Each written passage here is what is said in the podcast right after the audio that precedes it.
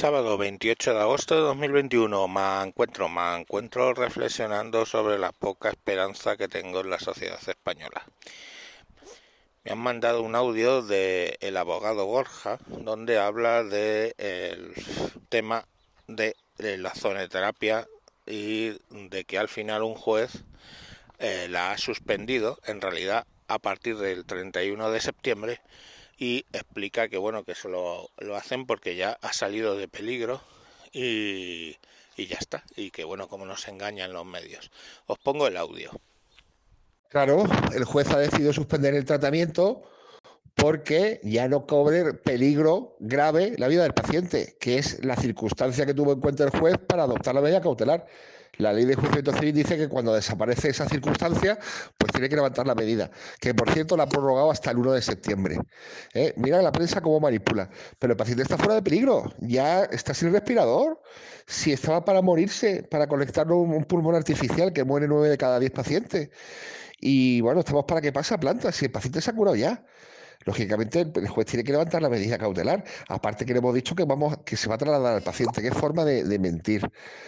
Pero bueno, en la industria farmacéutica esta mafiosa, eh, bueno, bueno, los médicos, ¿no? Vendidos a las farmacéuticas y tal, este sistema corrupto se va a la mierda. Mm, no por nuestra labor con este caso, que ayudará un poquito, pero por cuando la gente se dé cuenta de que ha sido envenenada con la vacuna, ¿eh? Ahí el sistema va a hacer ¡plash! Cuando digo de la esperanza que tiene este hombre sobre la sociedad española, eso de que llegará el sistema y hará plas, no, mira, el sistema no va a hacer plus. En España hace dos generaciones, dos, no más, no teníamos para cenar todos los días. Y ahora tenemos para cenar todos los días. Y no solo cenar, tenemos para nuestros iPhones, para nuestras vacaciones, para toda la mierda. Lo que con esto quiero decir es que España se ha convertido en un país de adocenados eh, estómagos agradecidos que les da un poco bastante igual lo que les hagan. O sea, yo siempre la frase que uso es ya no hay motines como los de Esquilache. O sea, el motín de Esquilache es que llega un tío, un afrancesado de la ilustración y decide que va a modernizar España y entre múltiples cosas que decide hacer es cortar el, el largo de la capa española típica y al, uso francés y otra serie de cosas. El pueblo ya no se china y asalta el palacio donde está el tío recluido y hay un cambio de válido en España en ese momento. Eso es el motín de Esquilache contado en pastilla. Pero bueno, y, coser los, los sombreros que antes eran simplemente de ala ancha que tapaban toda la cara, pues básicamente les obliga a coserlos en el típico tricornio, ¿no? El sombrero de tres picos mil cosas, cambió mil cosas y acabó en la puta calle eh, porque el pueblo le echó, el pueblo. El rey que no quería líos, pues básicamente al final le echó, porque es que lo que peligraba era su corona, claro, porque primero vas por el válido y luego vas por el rey. Y eso los reyes lo sabían. Y bueno, pues las veces que ha habido motines contra los válidos en España, pues pero eso eran otros tiempos, eran tiempos en los que no comíamos. No comíamos y no comer genera una mala hostia importante. Irse a la cama sin cenar, lo que te genera, aparte de flojera por la mañana, es una mala hostia épica. Y eso era el pueblo español. Teníamos una mala hostia épica. Pero ahora, de verdad, que no, que no se monta nada, que no hay lío, punto. La gente quiere comer, comprarse sus iPhones irse tranquilamente de vacaciones.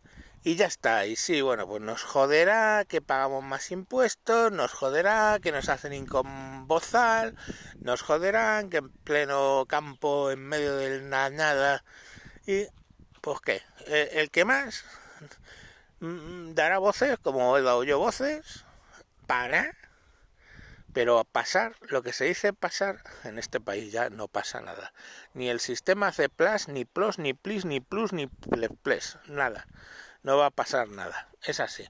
Ahora, hay algún iluminado ahora de la derecha o liberal que quiere pensar que esto se va a hacer la revolución aquí y vamos a cambiar y, tíos, dejaros de, pajas mentales, porque aparte gane uno o gane otro, van a prometer aproximadamente lo mismo y luego, por supuesto, no lo van a cumplir. Y ya está. O sea, es que, no sé, que, creéis que alguien va a dejar de votar a Podemos o al PSOE por haber prometido bajar el precio del kilovatio hora y cuando lo hemos alcanzado el histórico todo lo que se hacen es escudarse en la Unión Europea. Es que no, la Unión Europea no nos deja bajarlo. Es que no sé qué. Pues, tío, quita los impuestos. Eso sí te lo puedes hacer. La Unión Europea no te va a permitir regular el precio del kilovatio. Pero lo que sí te va a permitir es decir, oye, este 62, 62, 62% de impuestos que lleva el kilovatio hora, pues en vez de un 62 lo convierto en un 30 mientras el precio está alto. Luego ya lo volverá a recuperar. Pero no, ¿verdad? O sea, es que ellos quieren el dinerito, el dineret, el dineret, ¿eh? Lo quieren para sus mierdas varias de, pues bueno, pues sus cosas ideológicas, sus chiringuitos y sus mierdas. Y eso es lo que, lo que hay. ¿Y creéis que con todo eso alguien, con esa mentira obvia, alguien va a dejar de votarles? No, no, no.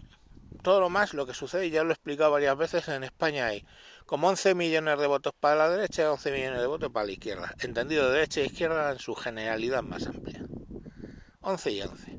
¿Por qué una vez gana la derecha y otra la izquierda? Simple y llanamente por la abstención. Hay abstención más en la izquierda, gana la derecha. Hay más abstención en la derecha, gana la izquierda. Ni más ni menos. o sea, y y ya está. Y luego está el rollo este de que tienen un sobrepeso excesivo los partidos periféricos debido a la Constitución, no a la ley electoral, no os hagáis líos. Es la Constitución la que fija un mínimo de un mínimo de diputados por, por provincia y que hace que la circunscripción sea la provincia. Si la circunscripción fuera eh, nacional esas cosas no pasaban. Entrarían otros partidos un poco extraños en el Parlamento, pero desde luego no nacionalistas o independentistas, porque no tendrían peso suficiente. Y hablamos de, no sé, una cuestión como suele ser circunscripción nacional con un 5% de un 5% de representación eh, o sea, de, porcentaje mínimo para entrar en el Parlamento, ¿no? Por ejemplo, cosas que tienen países eh, como Alemania, o sea, no es una cosa, esos, esos mínimos, que Francia y todos estos sitios. Y ya está, y con eso corres. Pero en la Constitución lo que hay que reformar es el título 1, eso no va a pasar. Y ya está, o sea, no nos hagamos paja mental, la verdad. Eh, en España no se va a mover nada, digamos, revolucionariamente ni de un lado ni de otro, porque somos estómagos agradecidos. Es que solo llevamos dos, dos generaciones cenando todos los días por la noche. Entonces eh, le tenemos mucho amor a lo que a lo que hemos conseguido y no hay más. Venga, mañana más. Adiós.